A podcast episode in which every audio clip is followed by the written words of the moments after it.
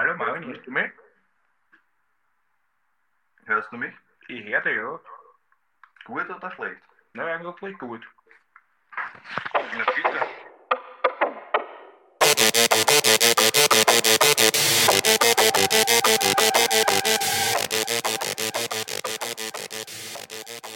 Jojojo und herzlich willkommen zu Mord ist Ihr Hobby. Mein Name ist Marvin Mein Name ist Jared.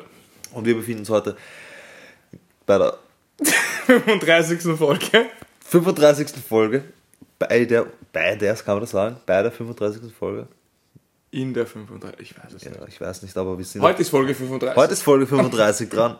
Hashtag 35. Und naja. Das, Sagt man halt das so. steht ja immer so. Alles klar. Und wir werden uns heute in ein Land begeben, in dem wir noch nicht waren. Aber bevor wir dazu kommen, Noch gar nicht? ich glaube noch nicht, ne? Also, ich meine jetzt nicht physisch, sondern Ja, auch im in unserem Podcast. Aber physisch auch noch nicht. Und bevor wir dazu kommen, möchte ich euch noch sagen, was ein Herrenhaus ist. Oh. Da hat jemand recherchiert. Was ist ein Herrenhaus? Naja, wir, wir kommen heute wieder Für alle, die die letzte Folge nicht Genau. mitbekommen haben, das geht um die letzte Folge, die spielt in einem Herrenhaus. Richtig. Ein Herrenhaus ist nichts anderes als ein Gutshaus oder ein größeres Haus, auch oft als Schloss bezeichnet, das habe ich nicht gewusst. Ah, aber das, Das- andere ist schon gewusst. Was? Was du davor gesagt hast. Ein Gutshaus. Ich weiß nicht, was Ja, ein ich, ich, Gutshaus wusste, ich wusste nicht, dass man ein Herrenhaus als Schloss bezeichnet oder dass ein Schloss ein Herrenhaus ist. Naja, Naja. stimmt. Also es ist einfach ein, ein, Ein großes Haus. ein großes Haus, das halt meistens irgendeinem Fürst oder Adligen früher gehört hat und später dann irgendwelchen reichen Leuten. So, so viel dazu. Also es ist jetzt nicht irgendwie ein stilistisches Element oder so. Und jetzt eine Überleitung zum Hint. Ja, und das jetzt- war nämlich ja. kein Herrenhaus. Richtig, aber das ist tatsächlich die Überleitung, die ich, die ich Habe ich das die Überleitung weggenommen? noch nicht ganz.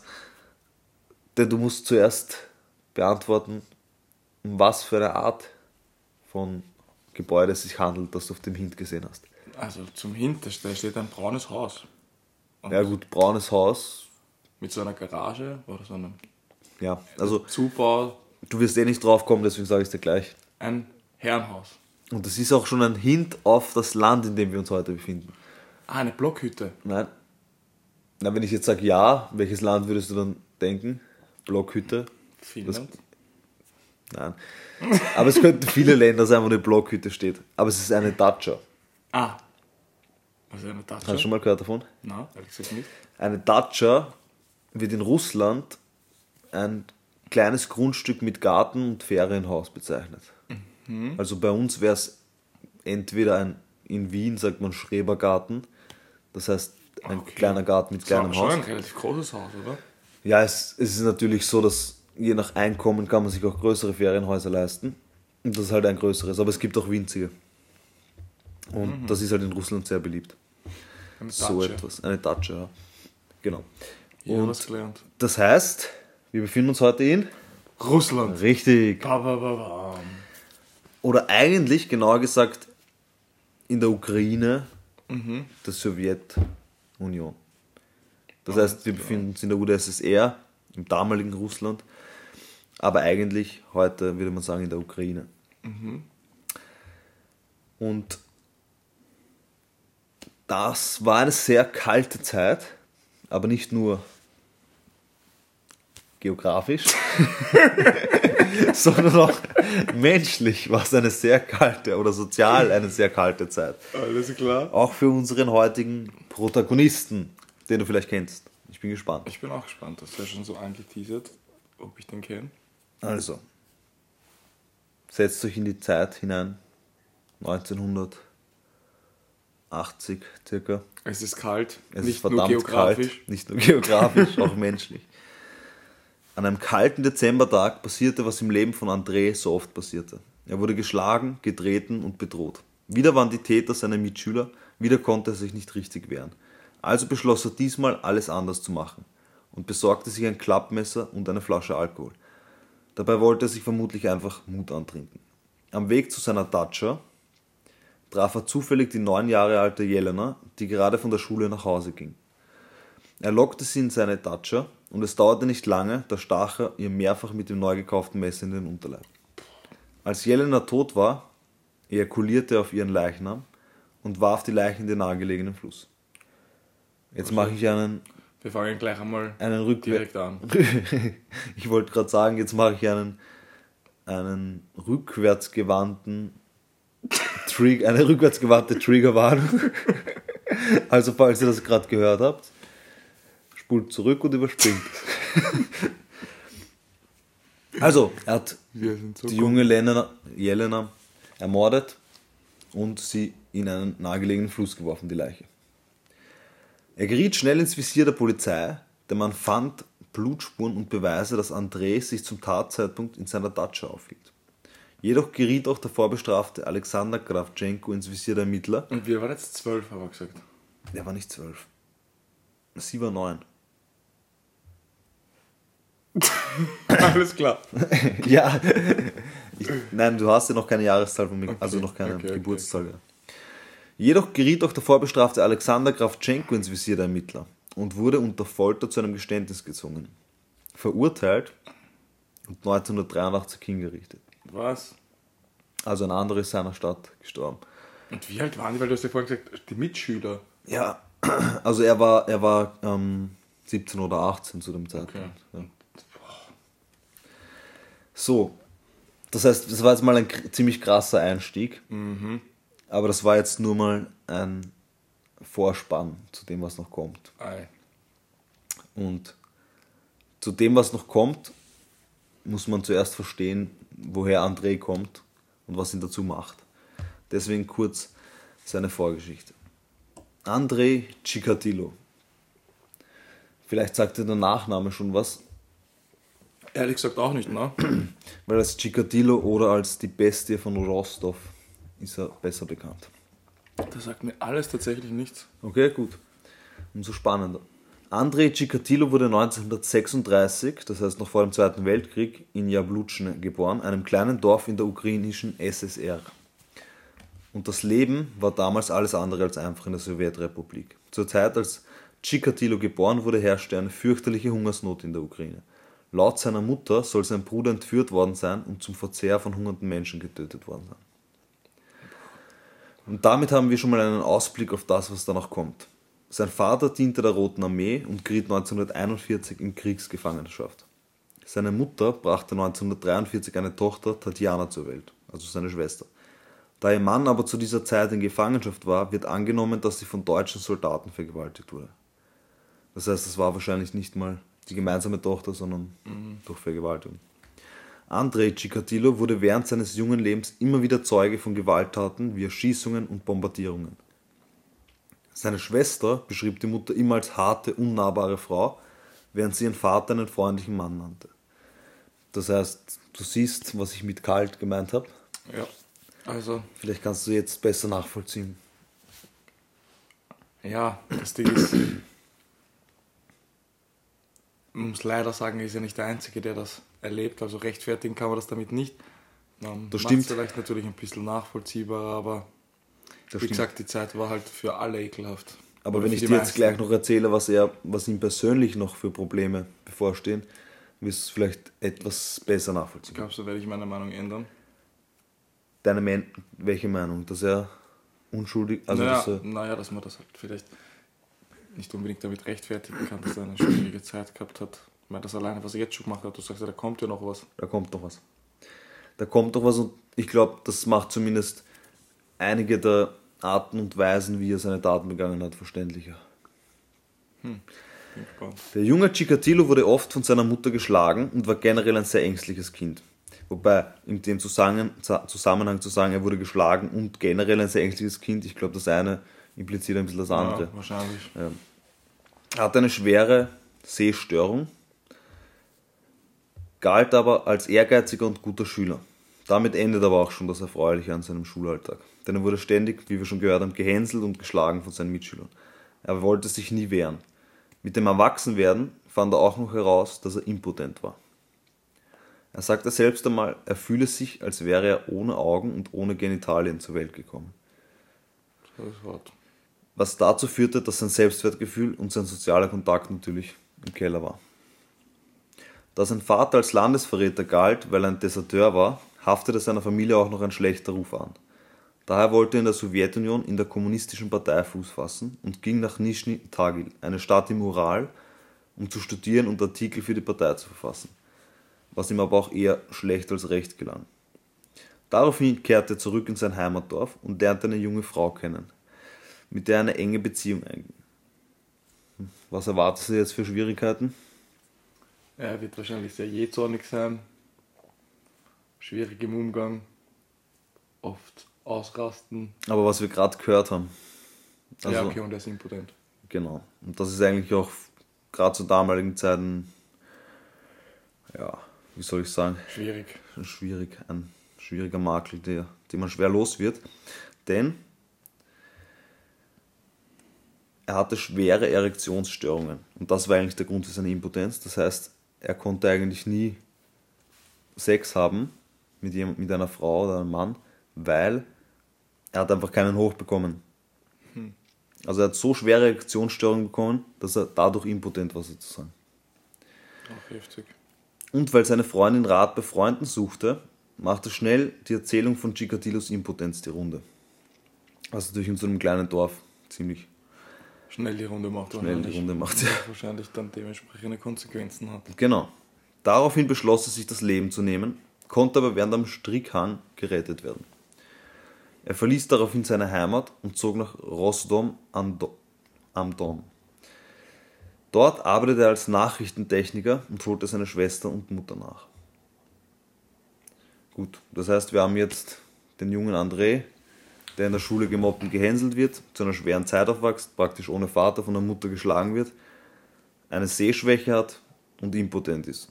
Mit der ersten Freundin hat es nicht geklappt und dann wurde er auch noch aus dem Dorf unter An- Anführungszeichen gejagt. Gute Voraussetzungen, Also, findest du?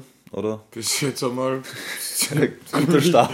ziemlich rumpeliger Start, ja. ja, so Aber- kann man es auch sehen. Das, ja, das kann einem schon leid tun, auf jeden Fall.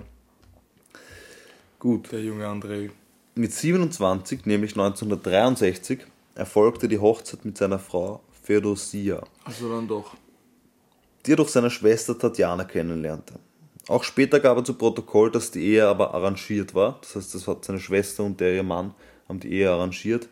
Er wollte das nicht so wirklich. Dennoch und trotz seiner Erektionsstörung brachte seine Frau einen Jungen und ein Mädchen zur Welt. Wie ist das möglich, glaubst du? Naja. Sie hat ihn halt wahrscheinlich betrogen. Nein, so ganz so schäbig war es nicht. Aber er hat sich selbst einen runtergeholt.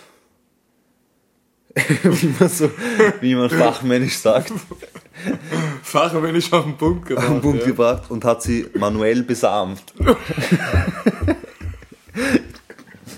Das klingt doch. Wir lachen gerade über. Ja. Nein, okay, das ist nicht lustig, aber das, aber das Wort manuell besamt, ja, das, eh, ist das schon meine ich. lustig. Okay.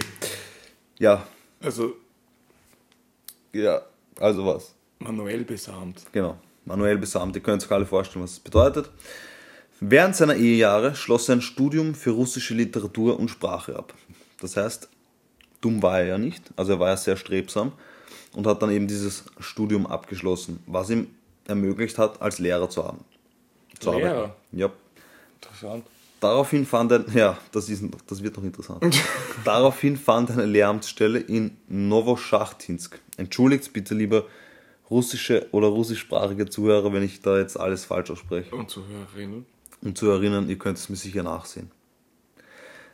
Einer Industriestadt mit etwa 100.000 Einwohnern. Doch auch dort konnte er seine Charakterschwächen nicht verbergen. Und deswegen interessant, denn er wurde auch dort von den Schülern gemobbt und sogar tätlich angegriffen. Von den Schülern der Lehrer. Ja. Also der Naja, aber das haben wir ja auch. Also, dass, dass Lehrer gemobbt werden, ist ja nicht so. Das haben wir ja auch erlebt. erlebt, ja. Das, also, ich kann das schon behaupten, dass, dass Ah, manche Lehrer schon leichter unter die Räder kommen als andere, die sich weniger in ihrer Autorität ja, das behaupten können. stimmt schon, oder? Ja, Aber tätig angegriffen ist natürlich krass, ja. Zur damaligen Zeit wahrscheinlich auch normaler als heute, aber weiß nicht, hat der, was hat er der Ansicht, dass er da überall. Ja, er dürfte sehr wehrlos wirken auf alle seine Und er Mitmenschen. will sich ja auch in Wirklichkeit auch ja nie wehren, so wie ich Und er will sich auch nicht wehren, genau. Das ist auch immer auffällig gewesen. Das haben auch seine Mitschüler später berichtet, dass er so extrem wehr, wehrlos war. Also er hat sich nicht nur nicht gewehrt, sondern er wollte das über sich ergehen lassen. Irgendwie. Okay. Er hat es nicht genossen oder so, das will ich nicht damit sagen. Aber er war einfach nicht so. geschrieben, hört's auf oder Ja, genau. Hände gehoben oder Richtig, ja. sowas. ja.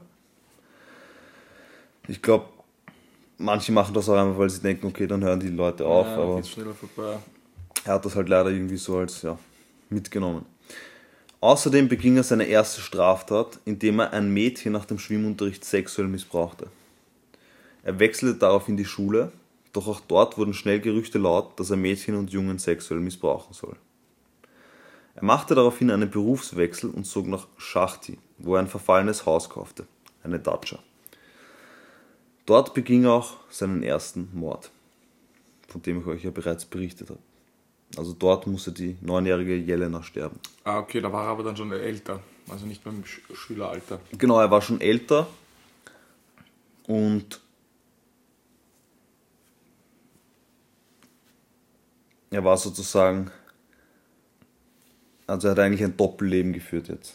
Also er hatte ja eigentlich eine Familie gehabt, eine Frau und zwei Kinder, hat dort aber so In seiner Ferienwohnung. in seiner Ferienwohnung ein anderes Leben geführt. Verstehe. Wobei das Haus schon sehr verfallen ist und ich werde auch wahrscheinlich ein Foto davon hochladen, wenn nicht, wenn nicht als, als Bild, dann als Story, Story, ja. Ähm, damit ihr euch einen Eindruck machen könnt, weil das Haus steht nach wie vor dort und kann besucht werden, wobei es ist halt wirklich komplett verfallen, also man kann nicht rein oder so. Okay. Aber ist wahrscheinlich auch so, ein, so eine Pilgerstätte geworden. Ja, also Pilgerstätte vielleicht nicht, aber halt ist so das falsche an, an Touristenattraktion. Ja, so voll. irgendwie, ist ja. Weil, wie du später hören wirst, er war nicht sehr beliebt, wie du dir vorstellen kannst. Ja, das glaube ich. Gut, kommen wir zu seinem Modus operandi. Sein Modus operandi war, Ausreißerinnen, Obdachlose oder Prostituierte anzusprechen, das haben wir schon öfter gehört, und sie in einen Wald zu locken. Meist vergewaltigte er sie zuerst und da ihm das selten gelang, tötete er sie aus Wut über seine Impotenz. Also, Okay, aber das ist jetzt interessant. Glaubst du, ist das dann die, die Wut über die Impotenz, die das in ihm auslöst, oder wäre er generell zum Mörder mutiert? ja, schwer zu sagen. Serienmörder. Schwer zu sagen. Ich glaube, naja, das, Hat er alle seine Opfer vergewaltigt? ja, soweit ich weiß schon. Ja, oder er hat es zumindest versucht. Ah, Wie gesagt, ah. das blieb ja oft beim Versuch, weil es ihm nicht möglich war. Also er hat sie dann meistens aus Wut umgebracht, aber ich glaube, also das ist eh, das ist eigentlich eine interessante Frage, ob, ob er auch jemanden umgebracht hätte, wenn er jetzt nicht impotent wäre. Ob er dann zum Beispiel nur unter Anführungszeichen vergewaltigt hätte, Oder vielleicht gar nichts von beiden? ja. Oder gar nichts von beiden. Ja, wahrscheinlich sogar gar nichts von beiden. Na gut. Nur durch die Verstümmelung konnte er zum Orgasmus kommen. Also, er hat ver- nicht vergewaltigen können, aber durchs Ermorden konnte er es dann. Okay, das heißt, es war der sexuelle Trieb in ihm, Genau. der, das, der ihn dazu gebracht hat. Meist erstach oder erschlug er seine Opfer. Und jetzt Triggerwarnung. Die Männer kastrierte er. Und jetzt kommt der krasse Teil. Und das war auch ein bisschen Inspiration für Hannibal. Also die Männer wurden kastriert. Und er hat dann die Hoden und den Penis einfach weggeschmissen. Weil er ja sozusagen aus Eifersucht, weil er das sozusagen er wollte es ihnen nicht gönnen, dass es bei ihnen sozusagen klappt und bei ihm nicht. Und die weiblichen Genitalien er über einem Feuer gegrillt im Wald. Also auch aus Wut wahrscheinlich. Und irgendwie so, so als Art Ritual. Das ist ziemlich sick, oder? so kann man sagen. Oh. Ähm, dann glaube ich aber jetzt, so wie du es beschreibst, schon, dass das wahrscheinlich natürlich auch die Kindheit und das Umfeld und wie aufgewachsen ist, aber dann glaube ich das schon, dass das auch was mit der Impotenz zu tun hat, so wie du das beschreibst. Weil es ja schon sehr fixiert auf Ja. den sexuellen Akt und die Geschlechtsteile. Ja, ja, auf jeden Fall. Also der sexuelle Trieb war sicher auch der Antrieb hinter dem Ganzen. Die Leute zu ermorden, weil er wusste, dann kommt er auch zum Orgasmus und so. Es ist im Rahmen unseres Podcasts jetzt aber nicht möglich, dass wir jetzt jede Tat im Einzelnen durchgehen, weil es gibt so wahnsinnig viele, wie ihr noch hören werdet. Denn insgesamt gab André an, bis zu 56 Menschen ermordet zu haben. Davon wurden ihm 53 nachgewiesen. 56. Yep. Not bad, oder? Das ist krass. Die Mordserie startete im Dezember 1978 und endete mit der Ermordung von Svetlana Korostik am 6. November 1990. Also über zehn Jahre lang konnte er sein Unwesen treiben und das hatte auch gute und unter Anführungszeichen bemerkenswerte Gründe. Also was glaubst du, warum er zwölf Jahre lang damals sein Unwesen treiben konnte? Wie gesagt, von 1978 bis 1990. Na, erstens mal wird die Zeit eine große Rolle spielen, allein wegen dem Krieg. Ja, aber Ja, 78 wahrscheinlich. bis 90 ist ja schon weit vom Zweiten Weltkrieg. Ja, aber schon noch ein bisschen wahrscheinlich die Nachwirkungen vom Krieg zu spüren.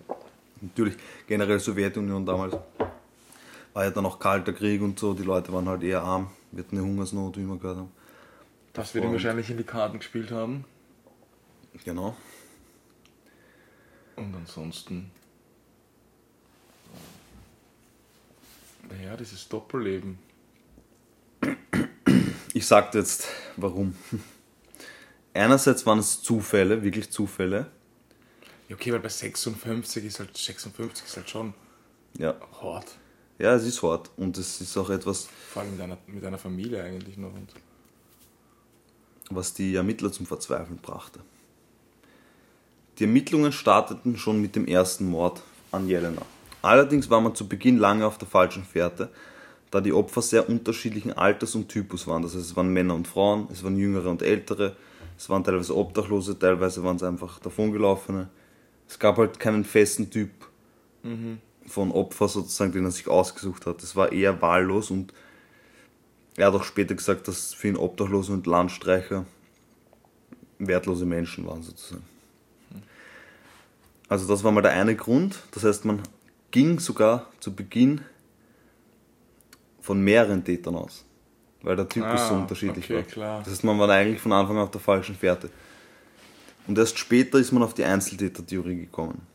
Als man 1984 noch immer keinen Täter hatte, die Mordserie aber nicht abriss, und das ist, finde ich, ziemlich krass, das zeigt, wie verzweifelt die Ermittler waren, gab es Pläne, die Stadt Schachti mit seinen 200.000 Einwohnern komplett zu evakuieren. weißt du, was ich meine?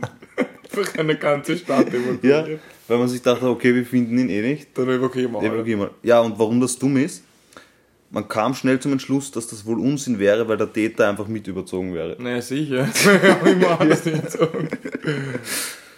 Also, ja, die Pläne wurden verworfen. Naja, oder hättest du zumindest, hättest dann zumindest darauf schließen können, müsstest halt von diesen 200.000 alle irgendwo anders verteilen. Und dann, wo es so. weitergeht, da weißt du Ja, aber da wäre- 200.000 Orte finden, Ja, ist halt schon krass. so auf die Art halt, aber Eh. es, ist, es ist trotzdem ziemlich hirnrissig. Ja, vor allem 200.000, vor allem, die verlieren ja alles auf einmal, weißt du, Ja, das ist ja irre. Stell dir vor. Ja, es, aber damals in der Sowjetunion waren solche, solche für uns verrückklingenden Sachen gar nicht so unwahrscheinlich. Das stimmt wahrscheinlich, ja. In den zehn Jahren, damit du nicht denkst, es wurde nicht damit, gar nicht ermittelt, wurden mehr als 165.000 Blutproben ausgewertet. Also von 165.000 verschiedenen Menschen. Gab es keine Art Verdacht oder ein paar Leute, die verhaftet wurden? Gab es immer wieder, dazu kommen wir noch, und warum das auch sehr negative Auswirkungen hatte. Und es waren 127 Ermittler damit beschäftigt, den Täter zu finden. Und jetzt zu dem, was, was du gerade gesagt hast. Ja, es gab sehr viele Verdächtige, die wurden auch vernommen. Und der Nebeneffekt war, dass man sich auf Homosexuelle einschuss und so, nach solchen fahndete. Weil es wurden ja auch viele Jungen gefunden. Und da es damals aber verboten war, offen schwul zu sein, wurden über 100 von ihnen zu Haftstrafen verurteilt und drei nahmen sich sogar das Leben. Ein positiver Nebeneffekt war wiederum, dass man insgesamt, das ist auch irgendwie makaber und passt genau in die Zeit, dass man insgesamt 1662 andere Verbrechen, darunter 95 Morde und 245 Vergewaltigungen aufklären konnte. Aufgrund der Blutproben und so weiter. Ja. Das zeigt aber auch wieder, dass die meisten Sachen wahrscheinlich ungeklärt gewesen wären, wenn die nicht einfach. Naja, das zeigt halt den Eifer dahinter, bis Ja. halt einmal wirklich so viel passiert, dass, Das ist eigentlich krass. dass man es halt unmittelbar mitbekommen muss. Und wenn da 56 Leute sterben, auch wenn der Zeitraum jetzt relativ lang ist, ist das schon heftig. das ist extrem heftig. Aber dass hier einfach 95 Morde aufgeklärt werden, so unabsichtlich, ist auch krass, oder? Ich meine, das zeigt doch, was da abging. 95 Morde einfach Nebenbei. nebenbei. Na gut. Stell dir einfach mal vor, du musst eine Blutprobe abgeben wegen einer anderen Tat und Ja, wirst dann aber für für, für deine eigene deine eigene Tat Ja. verhaftet. Ja. Denkst du, gehst hin und denkst, ja, jawohl, ich hab nichts zu verbergen. Oder glaubst du, dass das früher schneller und einfacher ging? Dass das, ja, dass man sich also- vielleicht oft dann gesucht hat. Naja, erstens mal das und ich glaube in der UdSSR waren viele Sachen nicht so, so eindeutig, wie sie, wie sie scheinen. Also da wurde sicher viel, entweder wurden auch politische Gefangene gemacht nebenbei und so weiter. Da reicht es ja dann oft, wenn, wie oft hört man das heute noch, dass in Laboren, wo ganz andere Standards als damals gelten, Proben verwechselt werden und dann Leute jahrelang ins Gefängnis kommen. Ja, Also stimmt schon. ich, ich bin mir sicher, dass da nicht jeder dieser 1662 Verbrecher, die nebenbei aufgeklärt wurden, wirklich schuldig war. Aber ja. Anderes Thema. Chikatilo, der biologische Ausnahmefall. Das ist in vielerlei Hinsicht. Nicht nur, weil er impotent war und eine Sehschwäche hatte, sondern er hatte noch etwas, das ihm damals zugute kam, weil unter den 165.000 Blutproben war auch die von Chikatilo. Ah, Aber warum er trotzdem nicht andere hat man aufklären können, aber ihn nicht. ja, und da, dazu kommen wir jetzt, warum das so ist. Das ist sehr interessant, finde ich, weil das wusste ich selber nicht. Vor seiner Verhaftung wurde er bereits zweimal verdächtigt und in Gewahrsam genommen. Auf allen erstochenen Leichen waren Spermien zu finden, die auf einen Täter mit Blutgruppe A passten. Also merkte Blutgruppe A. Jedoch ergab die Blutgruppenanalyse, dass er die seltene Blutgruppe AB hatte und nicht A. Daher ließ man ihn zweimal laufen. Okay, das heißt, Blutgruppe stimmt nicht überein, er kann es nicht sein. Logisch. Klingt für uns schlüssig. Grund dafür war aber eine sehr seltene und damals noch nicht bekannte genetische Besonderheit, bei der, bei der man aus Sekreten wie Speichel oder Sperma nicht dieselbe Blutgruppe aufweist wie im Blut. Dies verhalf, verhalf ihm sozusagen unfreiwillig aus der Liste der Verdächtigen. Weißt du, was ich meine? Ja, also hat er selber nicht gewusst. Das heißt, seine Sekrete hatten eine andere Blutgruppe als sein Blut. als sein Blut. Und das haben nur, glaube ich, von 100, also von allen Menschen, die eine Blutgruppe haben, haben, fünf, haben 50 Prozent, ah, 20 Prozent diesen genetischen Defekt. Okay. Von der seltensten Blutgruppe. Und, und die seltenste wiederum von 100 Prozent haben, glaube ich, nur 5 Prozent oder so. Das heißt, 5 Prozent und von diesen 5 Prozent wieder nur 20 Er Prozent gehört zu einem wirklich geringen. extrem Teil. geringen Teil, ja. Und da, man- da, da man das nicht wusste in der Ermittlergruppe, das wussten zwar ein paar Spezialisten, die das dann später aufklären konnten, aber die Ermittlungsgruppe eben nicht. Total dahingehend dann auch, dass du Genau. gar nicht am Schirm gehabt und allem, wenn Genau. du so viele Proben machst. Hätten sie ihm Blut abgenommen, wären sie draufgekommen. Ja. Gut, und neben, neben diesem Zufall verhalf auch noch der Zufall, dass die Polizei, wie wir eh schon nebenbei besprochen haben, sehr chaotisch arbeitete. Und es wurde zum Beispiel nie die Öffentlichkeit mit einbezogen, über diese zwölf Jahre hinaus. Ja, wahrscheinlich damals doch nur, dass man die Leute nicht irgendwie beunruhigt und nicht Genau. eine komische Panik auslöst. Einerseits wollte man die Leute nicht beunruhigen und andererseits gab es irgendwie auch so einen seltsamen Beschluss, dass man das einfach nicht durfte an die Öffentlichkeit. Ja. weißt du, Es musste ja alles immer sicher wirken in der UdSSR. Alles war perfekt und Dann hast du auch noch nichts in der Hand eigentlich. genau hast nichts in der Hand. Und das führt aber wiederum dazu, weil die Leute wussten, die waren ja nicht dumm und wussten ja trotzdem durch Gerüchteküchen und so weiter davon. Dann hat es geheißen, das sind Landstreicher unterwegs, die eure Kinder vergewaltigen und ermorden. Dann hat es geheißen, dass irgendwelche Geheimagenten da unterwegs sind und Kinder entführen. Also, weißt du, wie das dann ist. Dann entstehen die Mythen. Dann entstehen die Mythen und das ist eigentlich auch nicht das, was man will in, in einer Diktatur.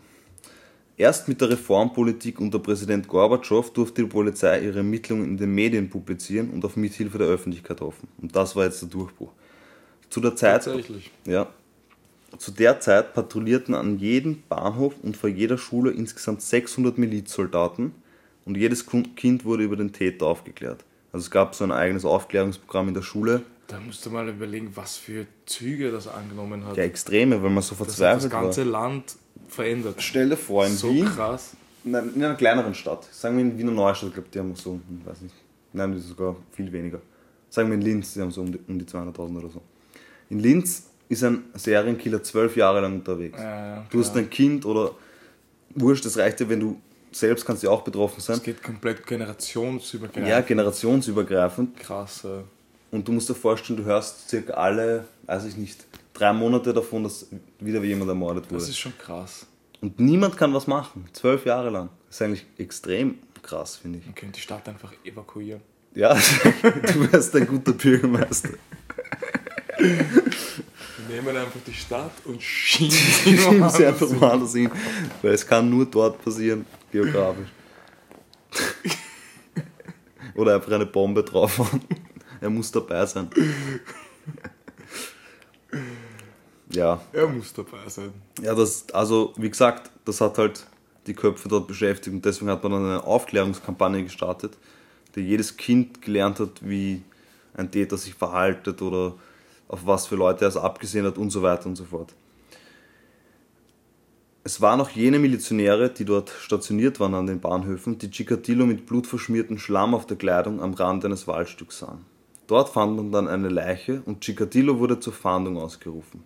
Und die haben gesehen, wie er ausschaut. Genau. Das KGB observierte ihn und griff nach kurzer Zeit zu. Daraufhin wurde er tagelang verhört. Seine Haltung gegenüber Prostituierten beschrieb er so. Sie betteln, fordern und stehlen. Ich habe in Bahnhöfen Szenen aus dem Sexualleben dieser Landstreicher beobachtet. Und dabei wurde mir klar, wie demütigend es ist, dass ich nie fähig war, mich als richtigen Mann zu empfinden. Er stelle sich die Frage, ob diese degenerierten Elemente überhaupt das Recht besitzen, zu existieren. Also das war so seine Sichtweise. Das heißt, so gut bürgerlich unter Anführungszeichen Menschen oder so hat er gar nicht ermordet, weil die für ihn eh ein Recht hatten. Und er hat sich gedacht, bei denen ist es eh wurscht, denen geht's dann, denen geht's eh scheiße oder denen steht das Leben eh nicht zu, so auf die Art. Ja, klingt eher nach einer, nach einer schon hasserfüll, aber irgendwie nach einer, einer Floskel. Ja, einerseits hat er sich sicher eingeredet wahrscheinlich, um sich leichter zu machen und andererseits, wie er gesagt hat, er war eifersüchtig sozusagen. Eben, das, das glaube ich eh so aus der Also, Richtung. Da war der Hass sicher stärker, aber auch der Hass gegen sich selber, glaube ich. auch. Die Ermittler unternahmen deshalb einen Strategiewechsel. Kein Milizbeamter sollte Chikatilo zum Reden bringen. Achso, das habe ich vergessen zu sagen. Warum unternahmen sie einen Strategiewechsel? Weil sie durften ihn maximal zwei Tage festhalten, Wow. um ein Geständnis herauszubekommen. Deswegen haben sie die Strategie jetzt gewechselt und es sollte keiner von den Beamten mehr ihn zur Rede bringen, sondern Alexander Buchanowski, ein ortsansässiger Psychiater, welcher gemeinsam mit Chikatilo eine detaillierte Liste der Morde erstellen sollte. Er hatte aber drei Bedingungen. Erstens, er steht ihm als Arzt und nicht als Ermittler gegenüber. Zweitens, er will seine eigenen Aufzeichnungen machen, statt eine Aussage aufzunehmen. Und drittens, sollte Chikatilo tatsächlich gestehen, sollte nichts, was er mit Chikatilo besprochen hat, gegen diesen verwendet werden. Die Behörden willigten ein. Zwischen Chikatilo und Buchanowski entstand so ein sehr vertrauliches Verhältnis. Chikatilo erzählte von seiner Kindheit und erzählte seine Lebensgeschichte. Deswegen wissen wir auch so viel drüber. Am Abend des 29. November gab Chikatilo zum ersten Mal zu, einen Mord begangen zu haben. Ja, aber ist das nicht, findest du, was der Arzt da gemacht hat, nicht auch urwichtig? Extrem wichtig. Ohne das wäre das gar nicht aufgeklärt worden. Und nicht nur, dass er das aufklärt, auch dass er da quasi. Ja, in seiner Rolle als. Genau, aber dass er das. Wie was hältst du davon, dass er sagt, dass nichts gegen ihn verwendet werden kann? Das ist ja eigentlich auch sehr bizarr. Dass er ja eigentlich dem Arzt das gesteht, aber dass man davon nichts gegen ihn verwenden kann. Ja, die Frage ist, es wurde ja dann gegen ihn verwendet irgendwie. Also. Aber ich glaube, seine Taktik war eine andere. Er wollte dem sozusagen Gehör verschaffen, Vertrauensverhältnis damit er dann eh von sich selbst aus drüber Mhm. reden kann und vor Gericht gesteht. Und das war eigentlich ein So extrem genialer dass er- Streich. zu- das ihn quasi dann dazu brachte, dazu gestehen. Genau. Also ich glaube nicht, dass der dann was gesagt hat. Ich meine, sie wussten es dann, dass das ist. Ja, aber sie, ich glaube, er, hat ihm, er hat ihm die Tür geöffnet, frei über das reden zu können dann vor Gericht. Ja. Ich glaube, also es war, war sicher ein guter Schachzug von ihm. Finde ich nämlich auch. Ja. Und es ist auch, ja, es klingt jetzt blöd, aber es ist auch fair sozusagen. Weil sonst wäre irgendwie irgendeine Aussage rauskommt, man hätte wahrscheinlich die meisten Morde gar nicht aufklären können ohne seine Hilfe. Schließlich gestand er über mehrere Wochen hinweg immer mehr Morde in und rund um Rostov. Schließlich soll er 56 Morde gestanden haben. Der psychiatrische Gutachter stellte fest, dass er ein sexuell-sadistischer Psychopath sei, jedoch nicht geisteskrank. Er war somit auch nicht schuldunfähig, was zur Folge hatte, dass er die Todesstrafe erhielt. Und jetzt, was haltest du mal davon, dass er Ja, von der Todesstrafe halt. ich nicht, ja, ja, nicht von der Todesstrafe, aber dass er, dass er nicht geisteskrank war und also schuldunfähig, also schuldfähig war. Ja, das, Das ist ja das, was du eingangs gesagt hast, sozusagen, ja, damals hatten ja viele eine harte Zeit, das macht ihn ja nicht. eh, und ja, das ist halt das Ding. Davon ist halt leider auszugehen, weil er das halt schlussendlich doch halt einfach macht, damit er seine, seinen sexuellen Trieb irgendwie befriedigt. Mhm. Und ist sicher hat es sich schwer gehabt und alles, aber wenn man das damit dann rechtfertigen könnte, man hätte das wahrscheinlich im besten Fall einfach früher erkennen müssen und da irgendwie dagegen steuern, weil ja, es ist, es ist einfach ein extrem schwieriges Thema. Ja, also, aber irgendeine Art von Strafe hat auf jeden Fall verdient, dass nicht, dass es nicht die Todesstrafe ist, ich glaube, da sind wir uns einig. ich glaube auch, also auch, dass er es gesteht und sich sehr wohl bewusst ist, dass er halt Menschen ermordet hat, zeigt ja auch, dass er eine Art Mitschuld Und auch, trägt. dass er es verstecken wollte. dass er es verstecken wollte, genau. Das heißt, er sieht ja, dass er eine, eine böse, unter Anführungszeichen, also es ist eine böse Tat begangen hat.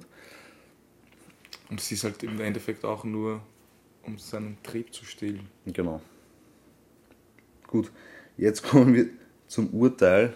Wir hatten ja schon viele bizarre Urteile, was Jahre und Todesstrafen und so weiter Der hat betrifft. wahrscheinlich das medienwirksamste Urteil in der ganzen Geschichte der UdSSR bekommen.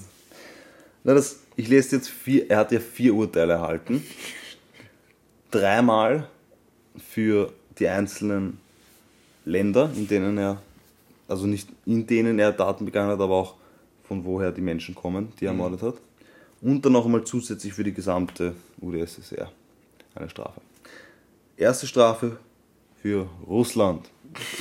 Wir machen das jetzt so wie beim Euro Song Contest. Ich wollte gerade sagen, Eurovision Song ist Contest. ein guter Moderator. Detective Mark. 56 Jahre Haft für die Morde in Russland. Soll ich klatschen, wenn es ist oder was? Ja. Ukraine, Todesstrafe und 5 Jahre Haft. Aber ist auch schon mal komisch, oder? Zuerst Todesstrafe und 56 Jahre Haft in Russland und für die Ukraine Todesstrafe und 5 Jahre Haft. Es ist ein weirder Unterschied, ja. Und jetzt Usbekistan, Todesstrafe und 25 Jahre Haft. Und jetzt kommt das Lust. Nein, das ist nicht lustig. Also der Gewinner ist Russland. Nein, der Gewinner kommt jetzt. Der Gewinner ist UdSSR natürlich. Ah, okay. Da, die, die kommen auch noch dran. Madarascha. Dreifache Todesstrafe. ja. Und 86 Jahre Haft. Das klingt ja wirklich so, als wollten sie sich überbieten und die UdSSR wartet bis zum Ende und sagt so, passt, von uns kriegt er dreimal Ja, es ist 86 einfach- Jahre. Ja. Wir haben eh schon oft über das Thema geredet. Also nicht Todesstrafe, sondern über das Thema.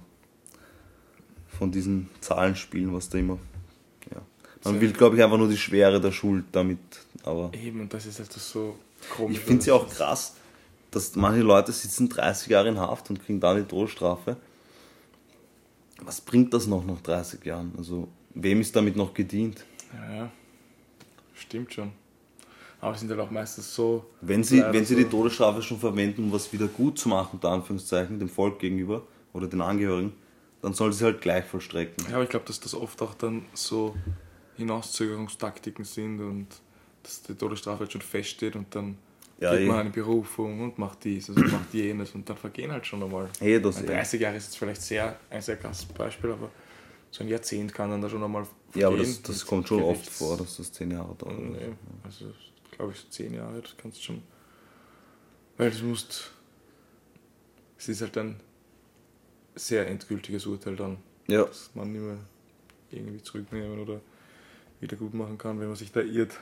der Gerichtssaal war übrigens geheim, wurde später aber trotzdem von Journalisten entdeckt und extrem schwer gesichert, weil sehr viele Menschen wollten seinen frühzeitigen Tod. Ja, das glaube ich. Ja.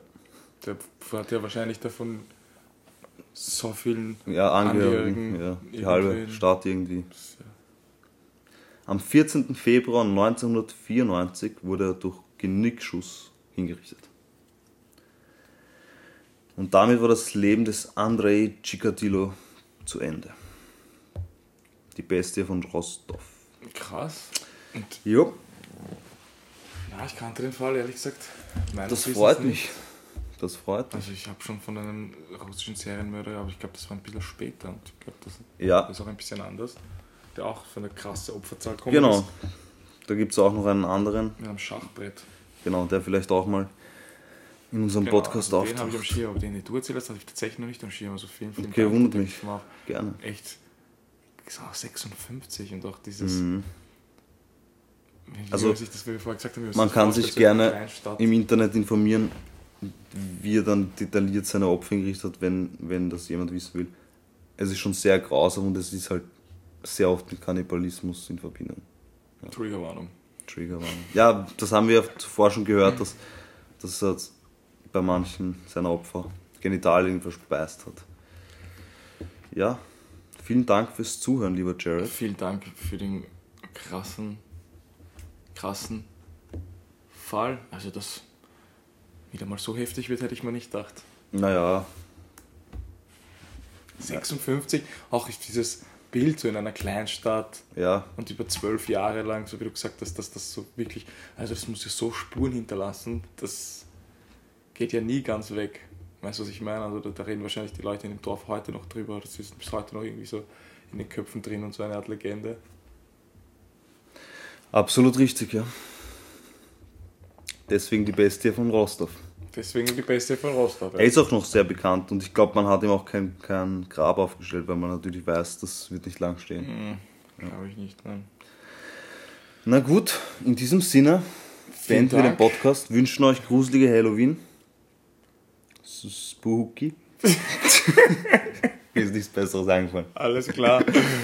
Und ihr werdet es noch von uns hören zu Halloween. Hoffentlich. Sicher. Dann bis bald und Peace. Yo, yo, yo und herzlich willkommen zu Mord ist Ihr Hobby. Mein Name ist Marvin. mein Name ist Jared. Wie viel der Folge ist das? Das ist die 36. Folge. Nein, ist sie nicht. Okay. Ich glaube, es ist die 35. Ja, stimmt. Fuck. Wurscht. Nein, Doch, nein. doch. Weiter geht's. Yo, yo, yo.